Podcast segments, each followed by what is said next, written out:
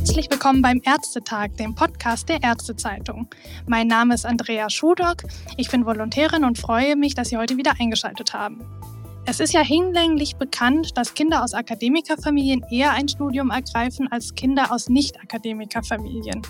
Der Hochschulbildungsreport von 2022 veröffentlichte dazu auch Zahlen. Und zwar, dass knapp 80 Prozent der Akademikerkinder ein Studium beginnen, aber nur 27 Prozent der Kinder aus Arbeiterfamilien. Besonders stark ist das bei den Studiengängen ausgeprägt, die mit einem Staatsexamen abgeschlossen werden. Und dazu gehört ja auch die Humanmedizin. In der Medizin fällt außerdem auf, dass jeder vierte Medizinstudierende Eltern hat, die selbst Mediziner sind. Das sind die Ergebnisse vom KBV Berufsmonitoring. Also wie beeinflusst die soziale Herkunft jetzt eigentlich den Weg ins Medizinstudium? Genau darüber spreche ich heute mit zwei Weiterbildungsassistenten aus dem Hartmann-Bund, mit Frau Dr. Caroline Rinke und mit Herrn Christian Kunze. Hallo. Hallo. Hallo. Frau Rinke, Sie sind ja Assistenzärztin in Baden-Baden und Sie kommen aus einer klassischen Arztfamilie. Das bedeutet, dass Ihr Vater Oberarzt in der Neurologie und Psychiatrie am Bundeswehrkrankenhaus in Ulm war. Und zwar bis zum Jahr 1998, also während Ihrer Kindheit auf jeden Fall. Und im Anschluss arbeitete er beim Medizinischen Dienst Baden-Württemberg. Wie haben Sie denn in Ihrer Kindheit, jetzt besonders bis 1998, den Beruf Ihres Vaters wahrgenommen? Was sind so Ihre frühesten Erinnerungen? Hm, also bis 98, da war ich dann fünf Jahre alt. Natürlich sind die Erinnerungen da nicht ganz so präsent, wie wenn das jetzt wirklich bis in das Kindes-, Jugendalter ähm, gewesen wäre. Ich weiß noch, dass wir auch ab und an mal im Krankenhaus waren, zu Besuch mal kurz waren, war jetzt aber nie, dass wir den ganzen Arbeitstag oder so von meinem Papa mit dabei gewesen wären. Ich glaube, die Erinnerungen vermischen sich je nachdem auch dadurch, dass meine Oma auch mal dort im Krankenhaus lag und man sie natürlich auch besucht hat. Aber auch darüber habe ich in Erinnerung, dass es immer ein, ein anderer Umgang mit dem Krankenhaus war. Man ist eben ins Krankenhaus gegangen, hat dort geguckt, besucht und dadurch, dass mein Vater dann viele dort kannte, war es relativ schnell ein familiärer Umgang dann eigentlich im Krankenhaus, dass jetzt diese Berührungspunkte, was man ja oft hört, ähm, Krankenhaus, da geht man überhaupt nicht gerne rein und das ist was da, das will man gar nicht von innen sehen, dass das bei mir nicht so war. Und Herr Kunze, bei Ihnen, bei Ihnen ist das ja so, Sie sind im Moment Assistenzarzt in Herford und sind in Bad Salzuflen im ländlichen Nordrhein-Westfalen aufgewachsen und zwar in einer Nicht-Akademikerfamilie. Also Ihr Vater war Industrieelektriker und Ihre Mutter gelernte Chemielaborantin, zuletzt aber in der Altenpflege tätig. Haben Sie denn irgendwelche Erinnerungen an das Arbeitsleben Ihrer Eltern? Eigentlich in der Form so gar nicht. Mein Vater hat ja immer verschiedene Kunden aufgesucht. Da kam man als Kind oder Jugendlicher ja gar nicht mit.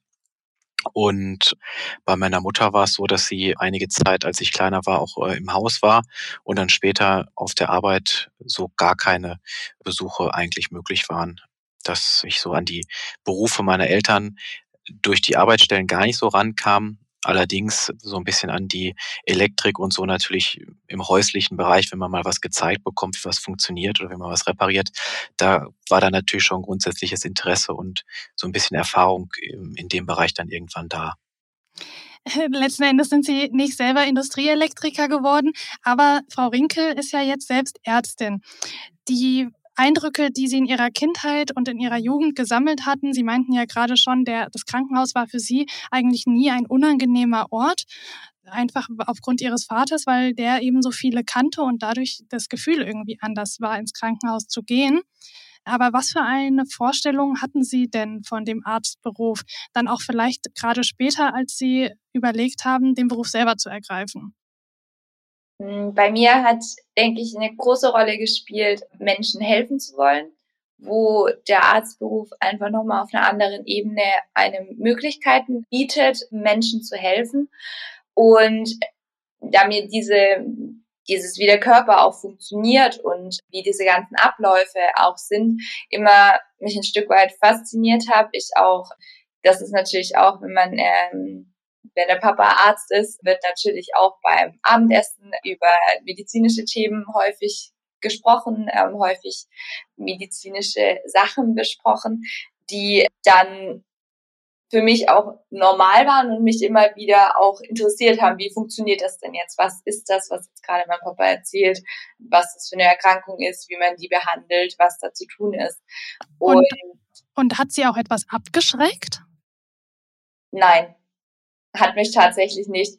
Man muss sagen, mein Papa, wenn ähm, er gefragt wird zum Beispiel, ja, sind Sie stolz, dass Ihre Tochter jetzt auch Ärztin geworden ist oder wo ich noch im Studium war, auch Medizin studiert, war seine Aussage immer, ja, ich konnte sie nicht davon abhalten. und was oft dann zu irritierten Blicken bei anderen geführt hat, aber er war sich halt darüber schon im Klaren, was der Arztberuf auch alles negativ halt ein Stück weit mit sich bringt, dass es ein auch anstrengendes Studium ist, ähm, dass man erstmal durchstehen muss und auch später dann nicht alles wunderschön ist im Arztberuf deswegen wurde es schon auch oft hinterfragt, ähm, weil ich seit ich klein bin im Prinzip Medizin studieren möchte. Aber es war dann immer konstruktives Nachfragen, so, ja, überleg doch, du nicht vielleicht doch was anderes machen?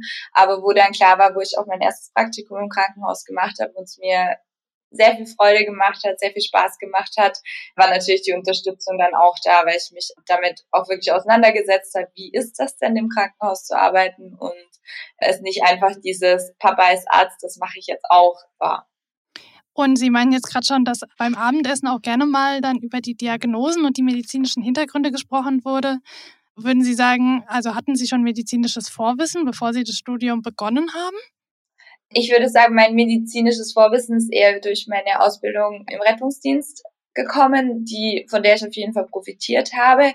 Ich denke natürlich durch den ständigen Kontakt zu medizinischen Themen geht man schon mal anders in das Studium wie jemand, wo das beim Abendessen äh, nicht besprochen wurde.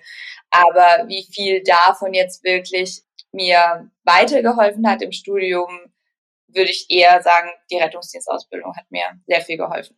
Also die eigene Praxis dann wirklich. Wie war das denn bei Ihnen, Herr Kunz? Hatten Sie schon irgendwelche Kenntnisse darüber, wie der Arbeitsalltag von einem Arzt oder einer Ärztin abläuft? Also realistische Kenntnisse, sage ich mal? Mm, wir hatten während der Schulzeit in der Oberstufe die Möglichkeit, so ein akademisches Praktikum zu machen. Und da ich zu dem Zeitpunkt dann das Interesse für den Arztberuf schon hatte, habe ich da halt auch den Arztberuf als ähm, Praktikumsfach gewählt, so dass wir eine Woche an der Universität waren und eine Woche im Krankenhaus. Und da hat man natürlich schon einen Eindruck bekommen, da man ganz normal die, äh, den Alltag mit den ähm, Ärzten dort verbracht hatte, sich die verschiedenen Aufgaben ansehen konnte. Damals war ich in der Chirurgie in Bielefeld und da war man dann auch mit im OP, mit auf Station die Dienste, die Wochenenden, äh, verschiedene prekäre Situationen hatte man da natürlich nicht wahrgenommen, beziehungsweise wurde man gar nicht ausgesetzt. Aber mhm. einen gewissen Überblick hatte man, denke ich, doch schon bekommen. Bedeutet, Sie haben sich auch schon während der Schulzeit für das Medizinstudium interessiert. War das bei Ihnen denn auch so, dass Sie schon, schon immer Arzt werden wollten? Tatsächlich nicht. Also zunächst war es so, vielleicht durch die familiäre Prägung und so das Umfeld wollte ich irgendwas mit IT, Computern, Elektrotechnik tatsächlich auch machen und bin dann davon abgerückt, nachdem ich mich mehr mit der Materie auseinandergesetzt habe und gemerkt habe, dass ich beruflich das wahrscheinlich gar nicht machen möchte. Und da ich auch immer schon eine Faszination für Naturwissenschaften hatte, kam dann immer mehr das Interesse für den Arztberuf auf, so dass es dann irgendwann später in der Schulzeit dazu geführt hat, dass ich da auch dieses Praktikum machen konnte. Frau Rinke, was denken Sie denn, ob, was für einen Einfluss hatte Ihr Vater als Arzt denn, dass Sie das Studium dann letzten Endes auch schaffen? Also die Motivation kam auf jeden Fall natürlich teilweise aus der Familie, weil Sie es mitbekommen haben. Aber dann, als Sie wirklich im Studium waren, welchen Einfluss hatte dieser Hintergrund dann noch für Sie? Hm, also ich denke, der Hauptpunkt des, Sie es so formuliert haben, äh, des Schaffens vom Studium war auf jeden Fall meine Motivation, dass ich wusste, was am Ende das Ziel ist, dass das Ziel dann ist, Ärztin zu sein, der mich dann auch durch schwierigere Phasen im Studium besser gebracht hat, dass ich einfach äh, mir sicher war, das, was ich am Ende sein möchte, ist eben am Ende von diesem Studium und deswegen muss dieser Weg machbar sein, dass ich das Ziel erreiche. von meinen Eltern, also von jetzt auch meiner Mama und meinem Papa, war natürlich da vor allen Dingen dann auch eine mentale Unterstützung mit dabei, dass eben klar war, es ist manchmal schwierig, es gibt schwierige Phasen, aber ich hatte immer jemanden, mit dem ich dann auch drüber sprechen konnte. Was denke ich Vorteile auf jeden Fall waren, wenn ich wirklich mal hängen geblieben bin beim Lernen oder irgendwas nochmal anders besprechen wollte, konnte ich natürlich mit meinem Papa darüber reden und eben auf der medizinischen Ebene drüber reden und nicht jetzt wie wenn ich es mit meiner Mama vergleiche, die ähm, als Logopädin tätig ist, damit natürlich auch im medizinischen Bereich versierter ist wie jetzt ein Laie, der nichts mit der Medizin am Hut hat, waren das dann doch eher auf die Basics runtergebrochen, aber durch meinen Papa waren es natürlich dann schon, man konnte medizinische Sachverhalte nochmal genauer besprechen, was oft auch geholfen hat oder auch jetzt im klinischen Alltag in der Weiterbildung auch hilft, wenn gerade mal Fälle kommen, die einem durch den Kopf gehen, wo man irgendwie nicht so ganz weiter weiß und da einfach nochmal mit jemandem anderen, aber aus dem medizinischen Bereich sprechen möchte. Das hilft dann schon. Mhm. Also ich würde das jetzt schon als ich in Anführungszeichen kleinen Vorteil sehen, dass Sie natürlich immer einen kompetenten Ansprechpartner zu Hause haben und im Zweifelsfall immer jemanden haben, mit de an den Sie sich mit fachlichen Fragen wenden können. Genau. Ist das etwas, Herr Kunze, was Sie auch hatten oder würden Sie sagen, dass Sie dahingehend einen Nachteil hatten den Studierenden gegenüber, die aus Arztfamilien kommen, was ja doch ganz schön viele sind? Hm, was das Fachliche angeht, kann ich mir das bis zum gewissen Grad gut vorstellen. Man kriegt sicherlich die Sachen nochmal anders erklärt oder auch für eine Art und Weise erklärt von jemandem, der einen schon das ganze Leben lang kennt und macht vielleicht nochmal einen anderen Eindruck auch um das Studium die Motivation aufrechtzuerhalten und den Rückhalt aus der eigenen Familie, bedarf es, glaube ich, nicht unbedingt ähm, einer Akademikerfamilie oder auch ähm, eines, eines Arztes in der Familie. Also einfach natürlich die, die Unterstützung kommt so oder so von den genau. Eltern. Ähm, und ich meine, welche Eltern sind schon enttäuscht, wenn ihre Kinder gerne Arzt oder Ärztin werden möchten? Absolut. Also den, den Rückhalt, den man von der Familie kriegt, ist ja das A und O da. Und auch wenn es man keine fachlichen Fragen stellen kann, kriegt man die Unterstützung, die man drumherum vielleicht braucht. Ne, das ist vielleicht bei dem einen mehr möglich, bei dem anderen weniger, äh, je nachdem, wie die Herkunft sonst so ist. Für die fachlichen Fragen hatte man sicherlich irgendwann auch an der Universität ein Netzwerk von Kommilitonen gebildet, mhm. mit denen man diese Sachen besprechen konnte. Auch wenn man da vielleicht niemanden hat, der es einem erklären konnte aus Erfahrung und aus einem Stand dessen, dass man das schon alles selber durchgemacht hat, sondern mehr so aus dem Bereich, dass man sich das selber gerade irgendwie beibringt und vielleicht die ein oder andere Art gefunden hat, die Dinge zu verstehen und dann natürlich auch zu erklären. Jetzt haben Sie gerade schon angesprochen, wenn man natürlich diese fachliche Kompetenz dann nicht in der Familie hat, äh, muss man sich das selber beibringen und ist vielleicht auch motivierter, sein Netzwerk zu bilden. Würden Sie also sagen, dass es vielleicht sogar Vorteile haben könnte, aus einer medizinfernen Familie zu kommen und dieses Studium zu ergreifen? Vorteile, ja, das will ich jetzt gar nicht so genau sagen können. Ähm, man geht vielleicht anders an die Dinge heran, unvoreingenommener bis zum gewissen Grad. Die Kollegin Rinkel hat ja auch angedeutet, dass ihr Vater diesen Ausspruch gebracht hat, dass er sie nicht davon abbringen konnte, Medizin zu studieren. Da hat man vielleicht nochmal so ein anderes Mitschwingen auch, wenn man das gar nicht kennt, na, wenn man quasi die Gespräche noch nie so hatte und das alles für sich selber mitbekommen kann und für einen selber auch die Motivation, das zu schaffen, unabhängig davon, dass man jetzt ähm, schon irgendwie ärztlich oder medizinisch vorgebildet ist. Mhm. Letzten Endes war es ja dann so, dass Sie, Herr Kunze, in Bochum studiert haben und Frau Dr. Rinke hat ja unter anderem in Graz studiert, aber auch ein Auslandssemester gemacht. Nochmal einen Schritt vielleicht vorher, erstmal an Frau Rinke. Ihre Mutter ist Logopädin, hat also nicht studiert, vermute ich mal. Nein, das war ein Ausbildungsberuf. Genau. Und Ihr Vater ist Arzt. Kam es denn für Sie überhaupt irgendwie in Frage, einen Ausbildungsberuf zu ergreifen? Hm. Das ist jetzt eine schwierige Frage. Ich hatte vorhin ja schon gesagt, ähm, dass ich seit ich klein bin Medizin studieren möchte. Heißt, es ging immer um das Fach und nicht um den Weg dahin? Ja, es ist, ging eigentlich immer um, ich möchte Ärztin werden. Das war mhm. so das Ziel. Ähm, was man eben sagen muss, ich habe die Ausbildung zur Rettungssanitäterin abgeschlossen gehabt, nach dem Studium dann auch die Ausbildung zur Rettungsassistentin begonnen und die Theorie auch beendet. Und wie Sie auch schon gesagt haben, ich habe in Österreich in Graz studiert. Das war auch dem geschuldet, dass eben in Deutschland durch die NC-Regelung es schwieriger ist, einen Studienplatz zu bekommen und ich mich nach alternativen Möglichkeiten für das Medizinstudium umgeschaut habe, wo eben natürlich das ähm, europäische Ausland auch mit eine Rolle spielt. Und zur quasi Überbrückung um dann das Medizinstudium anfangen zu können, habe ich dann die Ausbildung zur Rettungsassistentin begonnen und dort dann in dem zweiten Jahr, also in dem Anerkennungsjahr, wo man im Rettungsdienst äh, tätig ist, ähm, habe ich dann meinen Studienplatz erhalten. Deswegen ist die Frage, glaube ich, für mich schwierig zu beantworten. Ich schließe jetzt ähm, Ausbildungsberufe auf keinen Fall aus, also gerade mhm. auch Rettungsdienst ähm, tätig zu sein. Man bekommt ein fundiertes Wissen auf jeden Fall vermittelt und wie ich vorhin schon gesagt habe, wo Sie gefragt haben, wie viel jetzt mir das Studium quasi von meinem Vater was gebracht hat für das Studium. Mir hat vor allen Dingen die Zeit im Rettungsdienst und da die Ausbildung sehr, sehr viel gebracht und da profitiere ich auch heute noch von ähm, der Notfallmedizin, die ich dort gelernt habe.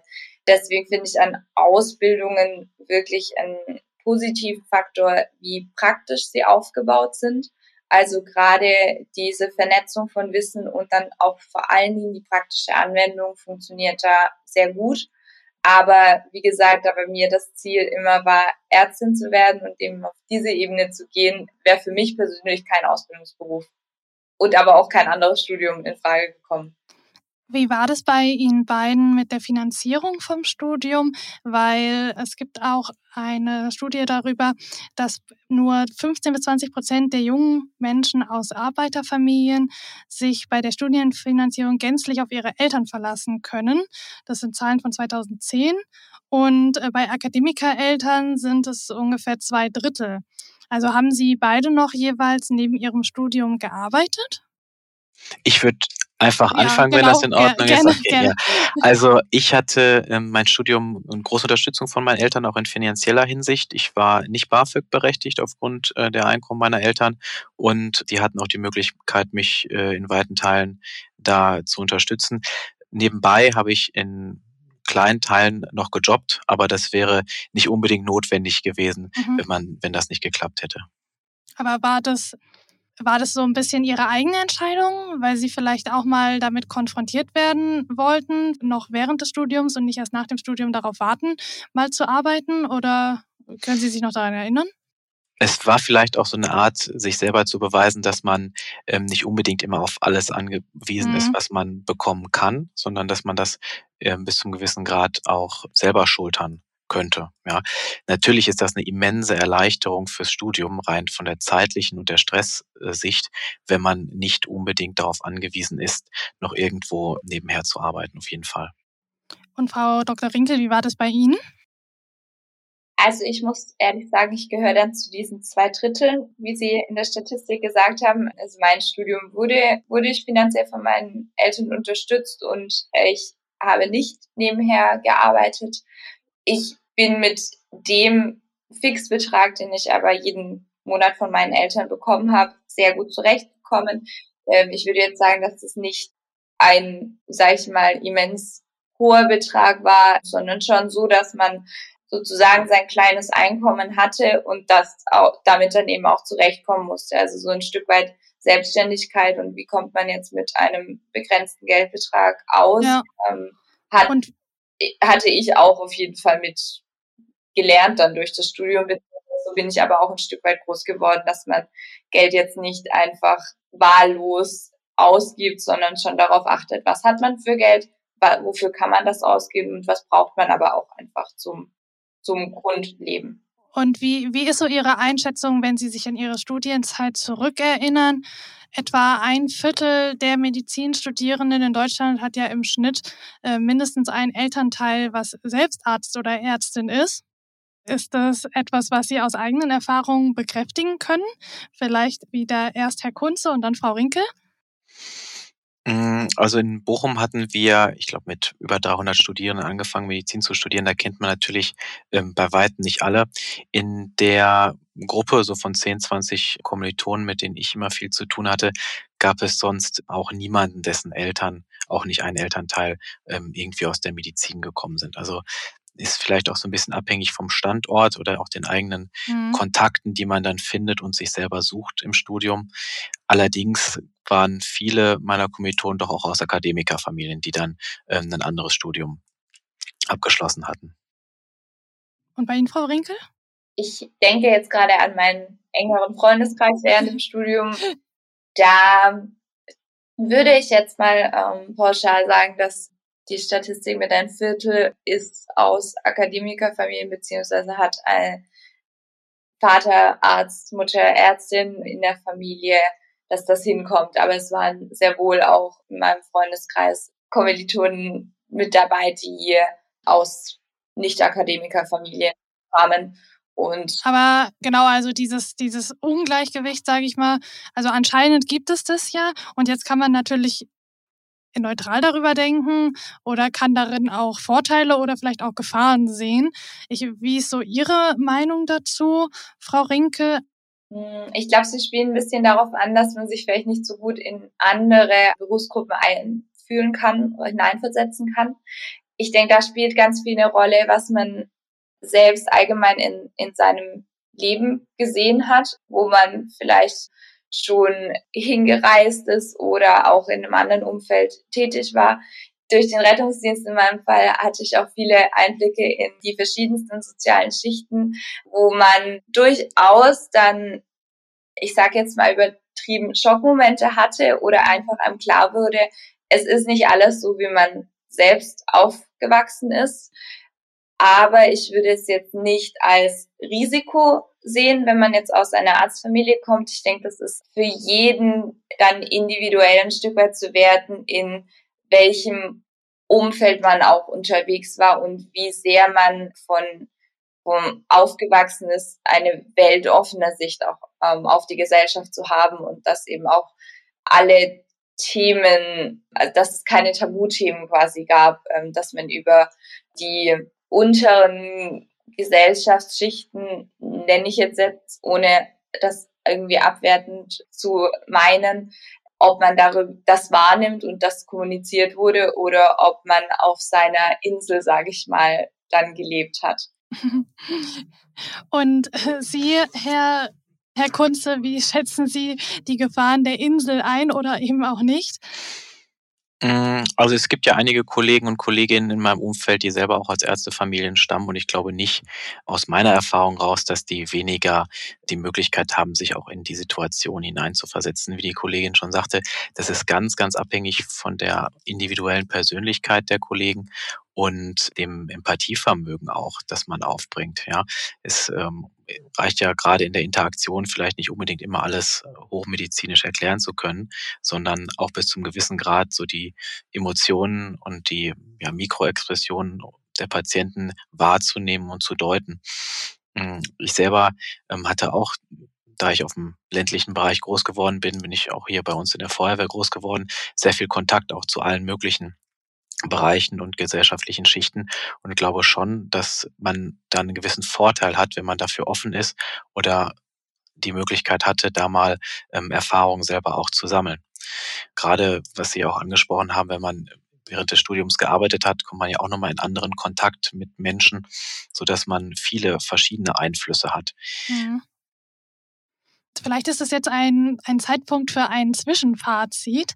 Und zwar letzten Endes haben Sie jetzt ja beide Ihr Studium, Ihr Medizinstudium abgeschlossen und arbeiten als Assistenzärzte. Was ist also Ihre Meinung? Besteht denn in dem Medizinstudium und auch auf dem Weg dahin in Deutschland eine Chancengleichheit? Vielleicht erst Frau Rinke und dann Herr Kunze. Hm.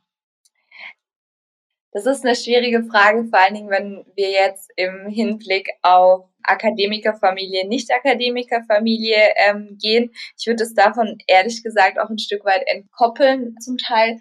Dadurch, dass es Medizinstudium in Deutschland ähm, zugangsbeschränkt ist und äh, jetzt zu der Zeit, wo ähm, Herr Kunz und ich ähm, begonnen haben mit dem Studium, noch sehr stark über den NC ähm, geregelt war und es auch nur bei sehr gutem Numerus Clausus möglich war, in die engeren Auswahlverfahren der, die individuellen Auswahlverfahren der Hochschulen zu kommen, war würde ich jetzt persönlich sagen, natürlich, weil ich auch ein Stück weit selbst davon betroffen war, dass nicht unbedingt eine Chancengleichheit bestand, um in das Medizinstudium reinzukommen.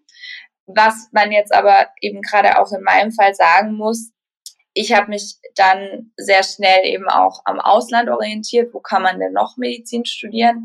Wo natürlich auch Ungarn mit dem Studium an einer privaten Uni durchaus im Gespräch war, natürlich mit meinen Eltern. Bei mir jetzt persönlich mit meinem Hintergrund wäre das, hätte ich die finanzielle Unterstützung von meinen Eltern auch für ein Studium an einer privaten Universität bekommen, was sicher nicht jeder hat.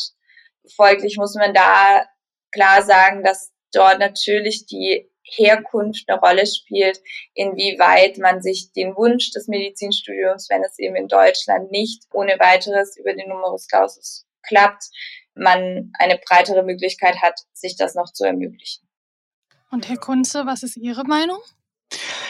Ja, also die Kollegin Rinkel hat das ja schon extrem umfangreich beschrieben. Diese Zulassungsbeschränkung ist ja für viele erstmal eine riesige Hürde. Und um die nehmen zu können, geht es ja mehr oder weniger darum, dass man bereits in der Schule so gut ist, um überhaupt in die Auswahlverfahren, in die, besten Auswahl zu kommen, dass man so eine Leistungsfähigkeit hat, dass man das überhaupt schafft. Ja, ich ähm, hatte damals, ich mich auch durchs Nachrückverfahren erst an meinen Studienplatz in Bochum.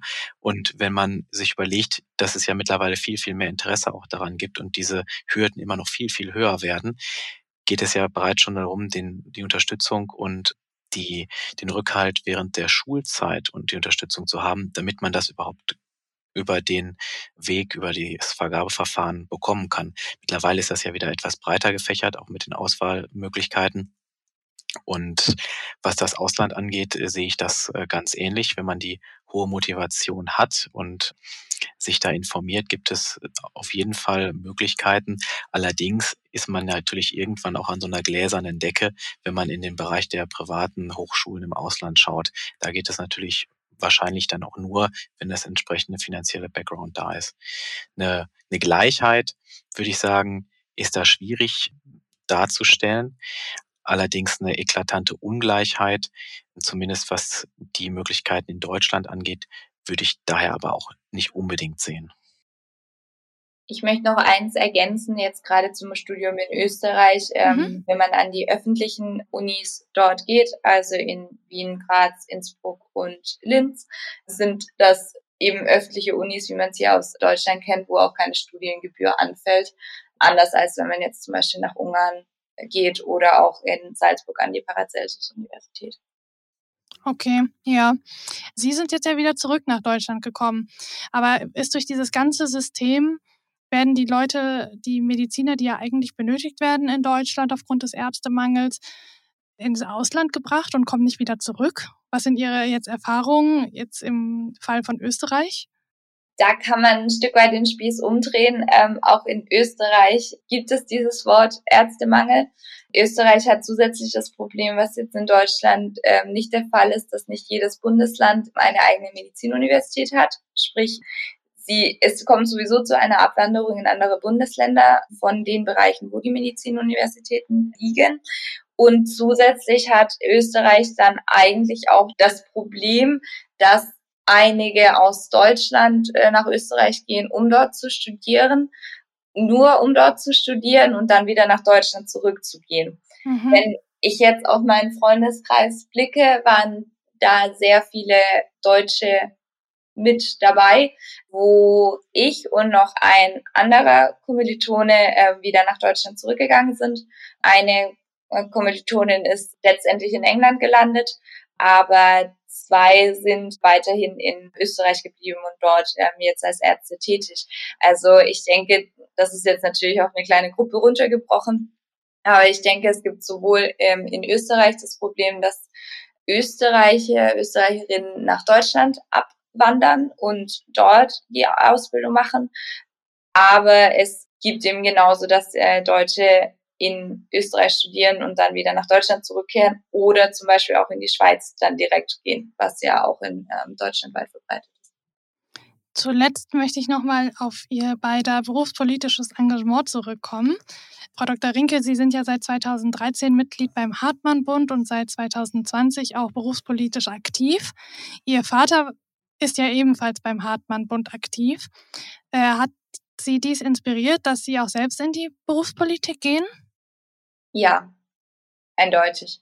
Ich habe durch meinen Papa sehr viel mitbekommen, was er beim Hartmann-Bund gemacht hat, geleistet hat und hatte dadurch natürlich auch einen kurzen Draht, um mal nachzufragen, ähm, hey, wie ist das denn so oder wie funktioniert das? Was kann man denn da machen?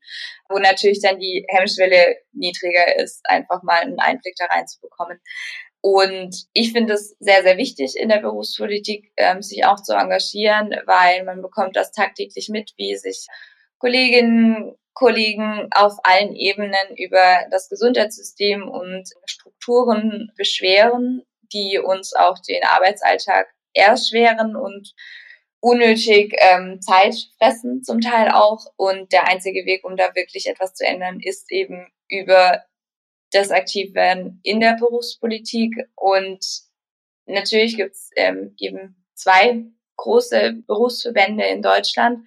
Dadurch, dass mein Papa im Hartmann-Bund schon äh, jahrelang, jahrzehntelang aktiv ist, war für mich natürlich dann äh, der Zugang beim Hartmann-Bund ebenfalls aktiv zu werden und Sie setzen sich ja beim Hartmann-Bund unter anderem auch für bessere Arbeits- und Lebensbedingungen für junge Ärzte ein.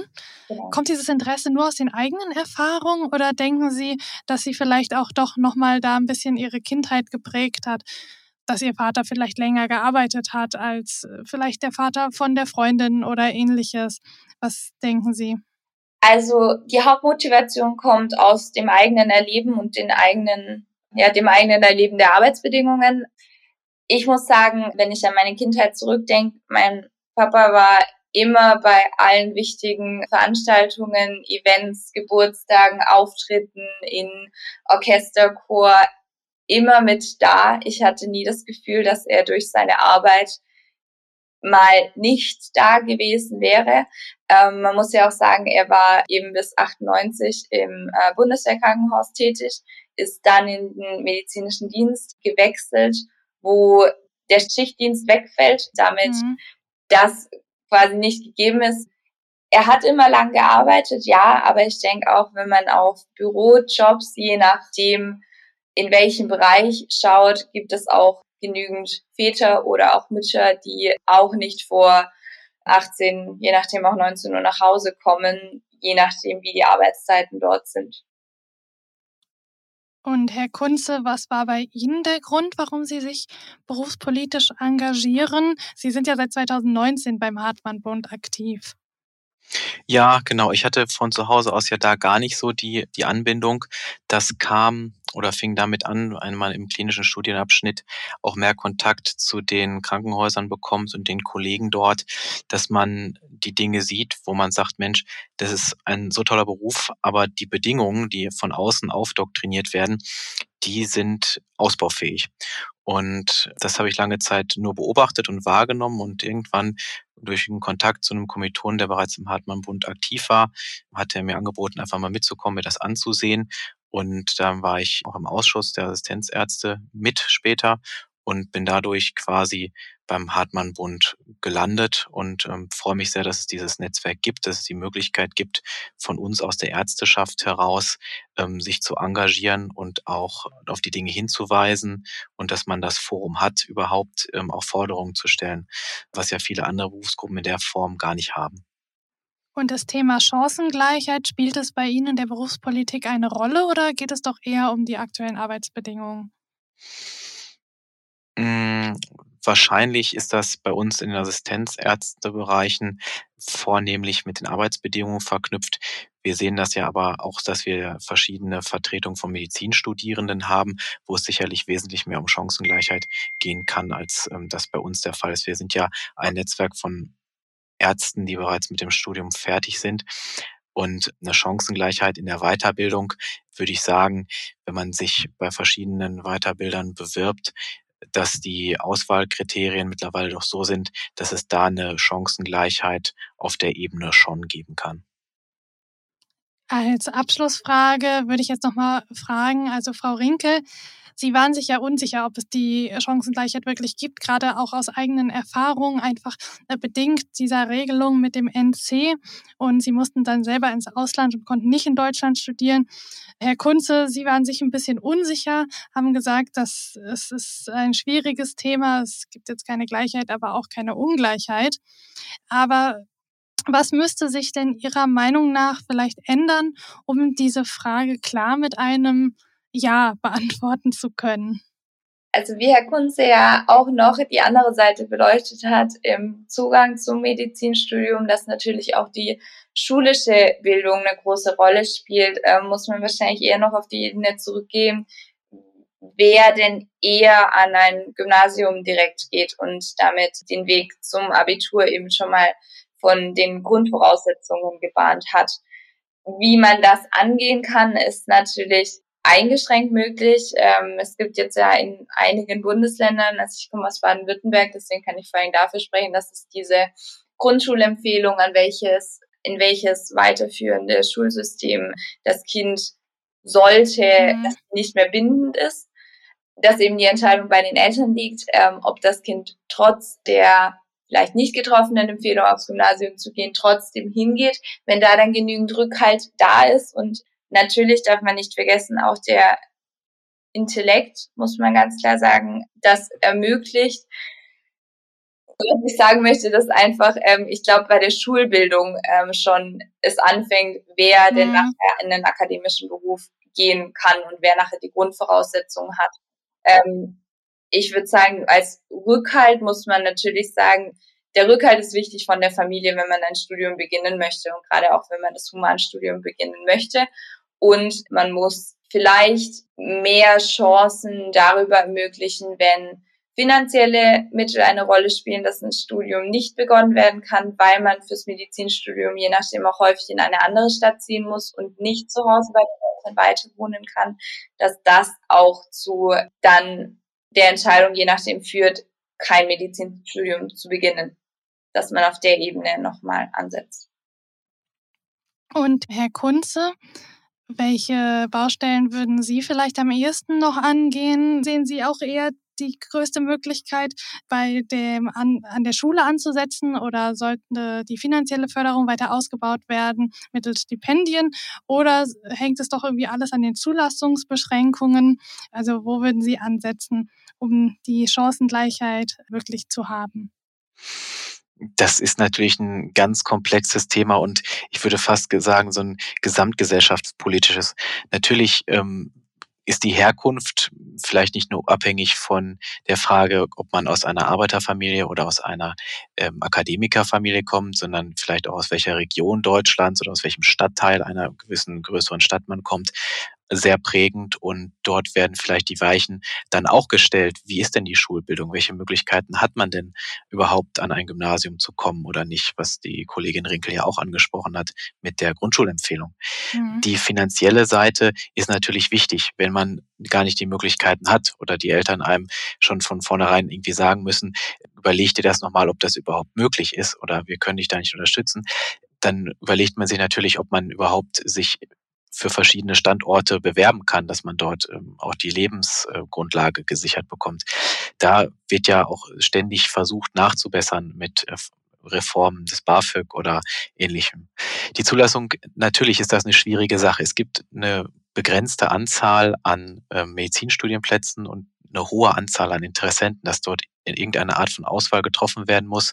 Das ist ja allen klar. Das war mir damals als Bewerber auch klar. Vielleicht und das ist ja in den letzten Jahren auch mehr geworden, dass die Auswahlverfahren der Hochschulen etwas differenzierter werden. Es werden ja mittlerweile abgeschlossene Ausbildungen im medizinischen Bereich auch äh, mit angerechnet oder ähnliches, so dass junge Leute mit Vorerfahrung oder die bereits gezeigt haben, dass sie in dem Bereich ein hohes Maß an Motivation haben, eher bevorzugt werden als jene, die dieses nicht haben. Ob das gerecht ist oder fair, können wir jetzt, glaube ich, erstmal dahingestellt lassen. Aber man sieht ja, dass sich dort etwas tut und ähm, wahrscheinlich auch zum Guten. Also halten wir zusammenfassend vielleicht nochmal fest, dass Frau Dr. Rinke, Sie haben vor allen Dingen ähm, gesagt, dass die eigenen Erfahrungen Sie viel stärker geprägt haben als Ihr familiärer Hintergrund, also besonders diese Zeit im Rettungsdienst. Das ist, denke ich mal, auch, vermute ich jetzt einfach mal, etwas, was Sie auch anderen Interessenten eines Medizinstudiums empfehlen würden, um da wirklich seine eigenen Erfahrungen zu sammeln und sich so sein Bild zu machen, statt es immer nur von den Verwandten Verwandten und Eltern erzählt zu bekommen. Und Herr Kunze, äh, bei Ihnen habe ich auch so ein bisschen rausgehört, dass es vor allen Dingen um die Unterstützung aus der Familie geht. Und da ist es gar nicht so wichtig, ob die jetzt fachlich unterstützen können oder nicht. Oder hat da jemand, haben Sie da irgendwie noch was hinzuzufügen? Nee, das, äh, würde ich so unterschreiben. Natürlich ist es, äh, schön, wenn man auch fachliche Fragen stellen kann, aber wenn man die eigene intrinsische Motivation hat und das möchte, man möchte Arzt werden oder Ärztin werden, dann glaube ich, dass man vieles schaffen kann, fachlich gesehen, unabhängig davon, ob man da zu Hause diese Fragen stellen kann. Es geht vielmehr darum, dass man den Rückhalt bekommt, dass man die Unterstützung bekommt, ähm, auch auf einer emotionalen Ebene als ähm, das vielleicht fachlich notwendig ist. Da gibt's ja an der Uni genügend Möglichkeiten, diese Dinge auch zu lernen, wenn man das möchte. Das sehe ich auch so wie der Herr Kunze, dass einfach der familiäre Rückhalt ähm, auf der motivierenden Ebene und mentalen Ebene das Ausschlaggebende ist und der fachliche Zusatz, äh, wie es jetzt vielleicht bei mir noch der Fall ist, ein Pluspunkt ist für einen selbst, aber dass man diesen Pluspunkt sich auch an vielen anderen Stellen holen kann. Egal ob jetzt in der Familie oder eben über Kommilitonen oder Professoren, Kollegen bei der Arbeit. Dann Frau Dr. Caroline Rinke und Herr Christian Kunze, vielen Dank für Ihre Zeit und das Gespräch, für die auch Beantwortung der am Anfang recht persönlichen Fragen. Vielen Dank und tschüss. Tschüss. Sehr gerne. Tschüss.